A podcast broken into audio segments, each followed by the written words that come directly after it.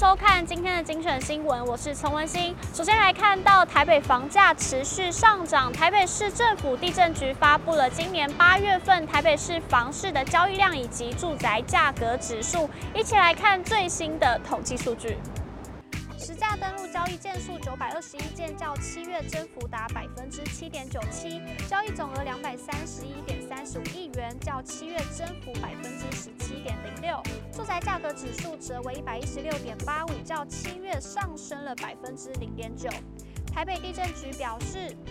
台北地震局指出，一百一十二年八月份台北市交易量共九百二十一件，较七月份的八百五十三件增加六十八件，增幅百分之七点九七，较去年同期九百五十七件减幅达百分之三点七六，交易总额为两百三十一点三五亿元。较七月份的一百九十七点六十四亿元增加了三十三点七一亿元，增幅达百分之十七点零六；去年同期两百三十二点五十六亿元，减幅达百分之零点五二。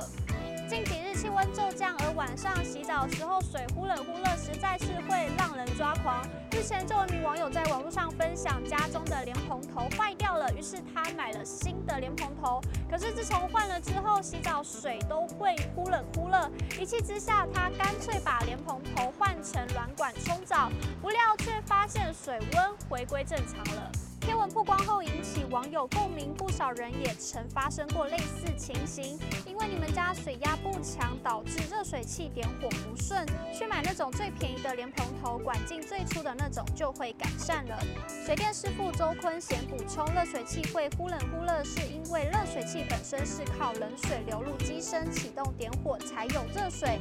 如果在开热水的情况下混入太多的冷水，会导致水压不。热水器一下启动一下就熄灭，洗澡时才会出现忽冷忽热的状况。每周收看房市关键报报，带你了解更多的房市资讯，不管是买房卖房的知识或是新闻，我们都会帮您整理。现在就按下订阅，并且开启小铃铛，更多精彩内容不错过。以上就是今天的报报内容，感谢您的收看，我们下次再见。